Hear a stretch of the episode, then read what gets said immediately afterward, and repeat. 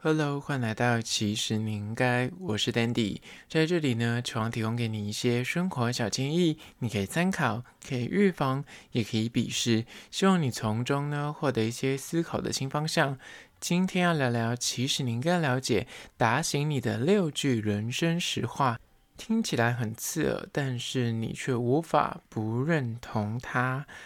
人人都想听好话，但是遇到一些问题的时候呢，我们都会倾向找理由啊，找一些战犯啊，借此好让自己的心理跟内心可以过得去，就想要度过一些生活的不顺心，然后不如意。那有些残酷的道理跟赤裸的现实呢，有时候你就是鸵鸟心态，不愿意面对。这一次呢，就以六句人生实话带你明白人生的现实。但是在实际的进入主题之前呢，先来闲聊一下我今天的工作。我今天非常 lucky，我今天敲了个通告，就是敲了个台湾新生代的男艺人，叫做朱轩洋。我们先敲完这个通告，决定要拍封面的。然后呢，就在前几天，就是金马奖颁奖典礼上呢，就是首次入围男配角就拿下来了。我只能说我很 lucky，就刚好拍到热腾腾的。金马男配，那其实朱轩洋，我之前在三年前就拍过他，那时候第一次他刚出道的时候，跟蔡凡熙一起就主演那个电影，然后来宣传。那那时候他真的就是超级新人，就基本上是个素人。那来就是，然后这个男人感觉在打篮球，然后就帅帅的，访问也很腼腆，但是就看得出来就是很青涩。那时候拍他就觉得说，哇，这个男人。外在条件很好，然后也是蛮客气的，这样。那那时候因为他是新人，所以其实对他的印象就是停留在一个哦，就是真的很小的小朋友。第一次拍在十九还二十岁吧。那现在他已经就是得奖，然后现在也就是入围金钟，也入围金马，甚至拿下了金马奖，他也入围很多的新人奖项。可以说是台湾就是新生代男生里面演技跟颜值兼具的男神之一。那这一次在合作呢，其实之前在合作之前，我其实看到一些关于他得奖之后的一些算是小小负面新闻啊，就说他得奖的时候怎么话这么少啊，甚至从那个洪秋生手上拿过奖项，好像有一点点不礼貌。但大家就是有一些像柯震东啊，或者其他人就跳出来帮他说话，说他可能就真的是一片空白。得奖可能让他就很震惊，所以不知道说什么，所以很简短的话。然后至于他为什么就是感觉上有一点点不礼貌的状态，是因为他就是真的还在惊吓之中。那我本身看这个新闻，跟我自己跟他第一次相处的时候，其实跟他互动不多，因为他那时候是新人。那这一次相处就拍了四五个小时，中间文字房、影片房之类的。就真的感受得到，他就是很可怜。怎么说可怜呢？就是他真的是一个很客气，然后也很有礼貌的男生。但是因为他不笑的时候，你真的跟他会有点距离感，然后也会觉得他很严肃。但他其实今年才二三二四岁，就很年轻，所以可以理解到他当初在领奖的时候，真的可能就是。傻眼，然后可能当下就是一片空白，然后上台之后可能没什么特别准备，所以也不知道说什么，就是短短二十二秒就下台。那至于大家会觉得说他的态度很像会有一点点就是不礼貌，我个人觉得那真的就是他在休息，然后或是他震惊，他没有笑的时候就是长这样子。所以帮他小小平反一下，我个人可以挂保证，他真的是蛮有礼貌，而且蛮客气的，真的不是大家媒体上或者网友看到的那个画面的感觉。我自己在看颁奖典礼，我也会觉得说，哦，怎么？讲这么短的话，甚至也会觉得说他真的蛮严肃的，就是态度不像大家想象说第一次得奖的时候可能哦很激动啊、大笑啊，或是落泪，他就是很平静，所以大家可能对他这个反应有点意外。那我实际跟他接触之后，我只是帮他小小平反一下。这是我个人的观察，那也觉得哦，拍完的照片非常好看，大家也拭目以待。那一样，今天来介绍一间就是蛋糕店，名字叫做空服员的手作甜点。然后今天要介绍的是中山店，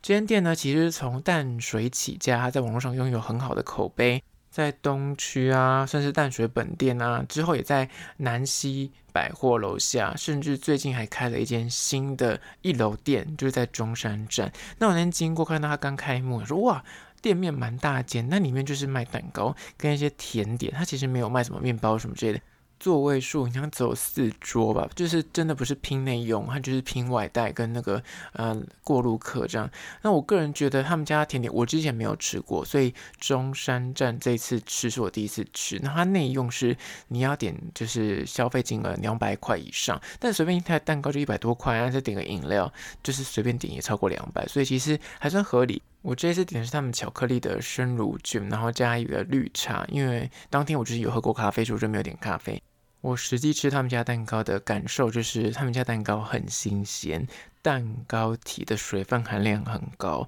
那你可以吃到是。刚做出来没多久，不是那种隔夜或放很久很干的，有那种什么冰箱味没有？他们家就是很新鲜的蛋糕，那也非常的好吃。而且他们主打是减糖的蛋糕，就是甜味没有这么甜。那除了刚刚说的生乳卷之外呢，有戚风蛋糕、马德莲跟四寸的小蛋糕。我看到 Google 评价，有些人就是会纠结于说它的单价有些偏高，就看品相啦。有些什么棒蛋糕，听说价格就比较贵，两百多块。那有些人就是给予比较低的分数，可能是某间店的店员可能就是服务态度不是很好，不是说中山店，是看其他店家的，就是评论偏低的原因，都这这两个原因。但我个人觉得内用两百块拿个蛋糕和饮料还算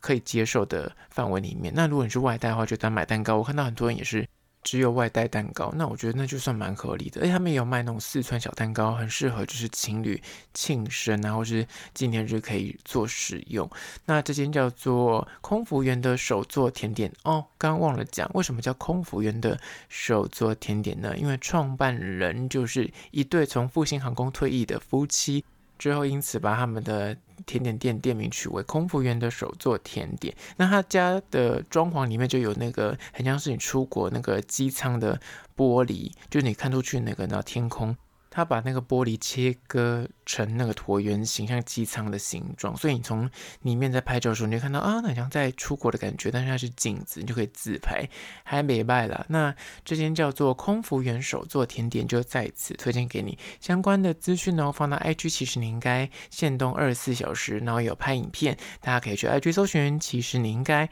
按赞追踪起来。好了，回到今天的主题，打醒你的六句人生实话。第一点就是呢，世界就是不公平的，请你自己找出路。你知道人生来就是不太公平，不太平等。如果你可以认清这个现实，就是有些人一出生就真的是含着金汤匙，打从娘胎就是他们就是已经赢在起跑点，拥有比你更好的人脉呀、资源啊，甚至财富。他们可能一出生就是地主啊。或者坐拥很多栋房产啊、股票啊，就是他们一出生就拥有这些东西，就是从产道一出来就有了。所以你就要认清这个现实。你如果能够及早的领悟，即便是你人生一开始你可能家里诶家境不是很好，或是你家的资源没有很多，你拿着一手不是很好的牌开打。但是如果你能够努力的打拼，你自己认清这个现实，就是我跟他就是起跑点不一样，那也不用去羡慕别人，但你也不用看。摔自己，就自己去找出路。与其抱怨，不如努力的去创造一些机会，才有可能改写自己的人生剧本。而只有第一点，世界就是不公平啦，所以请你自己先找出路。无论是刚刚说的，就是你含金汤匙出生，那你可能就要自己。自知一点，说哦，你可能就是其实你就是有先天的优势，或者你长得很帅，长得很漂亮，那其实也是一种先天的优势。那自己就要稍微谦虚一点，或者自己就要理解说哦，你其实就比别人拥有了更多。那就是有时候你若成功，也不要太过嚣张，因为可能你要去理解到别人可能比你辛苦一点。接下来第二点，关于说打醒你的六句人生实话呢，第二句就是。你的懒散注定了你的平庸。虽然说努力不一定能够获得成功，不能够保证你一定会有所斩获，但是有一件事情可以明确的确定，就是懒散摆烂不作为的下场呢。哪怕你天生才华洋溢，甚至少年得志，如果你没有持续的努力跟进化呢，你永远只有趋于平庸一途。哪怕你才高八斗，你是很有天赋，但是如果你不是一个持续在这个地方继续的琢磨跟耕耘的话，有一天就是会被别人追过去。永远都有比你更年轻，然后更有实力、更有才华的后起之秀会把你淘汰掉。而这第二点，你的懒散注定了你的平庸。所以，如果你今天就是打算摆烂，想过很懒惰、很软烂的生活的话，那就是你这辈子就是不会有太大的成就，就是。注定是平庸的。接下第三点，关于说打醒你的六句人生实话，三就是呢，想拥有的东西越少，你就越快乐。眼睛，如果你永远都放在那些你没有的东西、你没有的成就上面呢？哪怕你手中现在已经握有无数的资源跟好处，你的眼睛永远都盯着别人有的，然后看着自己没有的东西。但你明明就是手上已经拥有超多，手上抱了一堆你的先天优势也好啊，你其实现在可能拥有美好的爱情也好啊，你的生活也衣食无缺，但你就从来都没有去看到这些事情，你忽视也不屑自己。现在拥有的东西，那这样的结果呢？什么东西都想要，永远都是那吃完内看往外，永远都要看着自己欠缺的东西，自己还没有到手的啊、成就，永远你都填补不了这种哎，我永远就是欠缺，我永远就是没有这个东西的欲望，追逐这种虚无的名利也好，空虚的获得感也好，就是比较啦。而这种心态呢，就无法让你真的获得幸福跟快乐。所以，这第三点，想拥有的东西越少，你就越快乐。接下来第四点，关于说打醒你的六句人生实话。第四就是，你的定见其实已经影响了结局。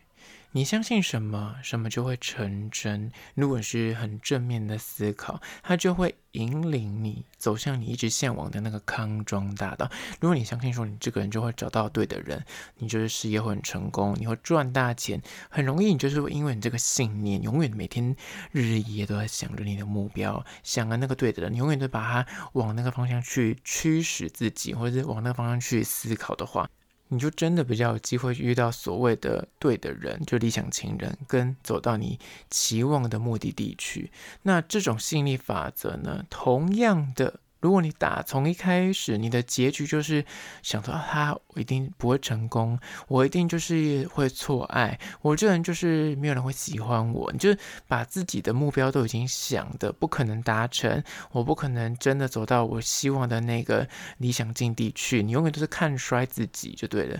那循着你这个想法，就是你的结局其实已经。定下来了，因为你就是一直这样想，你就是做每个决策都会往那个错的方向去驱使。谈恋爱都觉得说，这个人怎么可能会喜欢我？然后这个人怎么可能会跟我呃长期的交往？或是这个人一定是所谓的渣男渣女？你越这样想，你就会找线索，或是你就会给自己很多的设障。你就想说，你看吧，我是不是说中了？你就会找蛛丝马迹，他就是渣男渣女，那就会验证。那验证你就觉得说，你看，我就是被辜负，我这人就是不值得被爱，因为你就自己去找了很多负面的线索。但如果你反过来，你是一个很正向的人，不管在工作上、生活中。感情上，你深信自己可以，你值得就是遇到，或者你值得得到这个呃成就，那你就是可以朝你期望的方向前进。有一天，一步一脚印，就是会走到。而这第四点，你的定见其实已经影响了结局。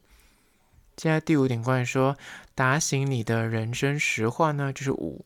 失败叠交会让你学到更多。讲到这里，想说谁想失败？但是我跟你讲，成功固然让人家很喜悦，没有错。但成就感的快乐呢，很多时候是一时的，是短暂的。你人生如果从以前小时候到现在都顺风顺水，你感情这一路都是没有被呃甩过，而是怎么样暧昧，你就会。就提前被告白，你告白从来没有失败过，然后甚至你后来的生活、工作方方面面都觉得诶很顺遂啊，就这样一路的升迁，然后一路也没遇到什么特别的困境，工作也都很上手，你就很难去体会到什么叫做怀才不遇，然后那熬很久，最后面诶。获得一点点成功，你就觉得啊，那个畅快感你会记一辈子；或者是你人生前半段的感情生活中遇到很多磨难啊，遇到很多的不顺遂，那终有一天，你真的是突破那个框架，或是你得到了那个对的人，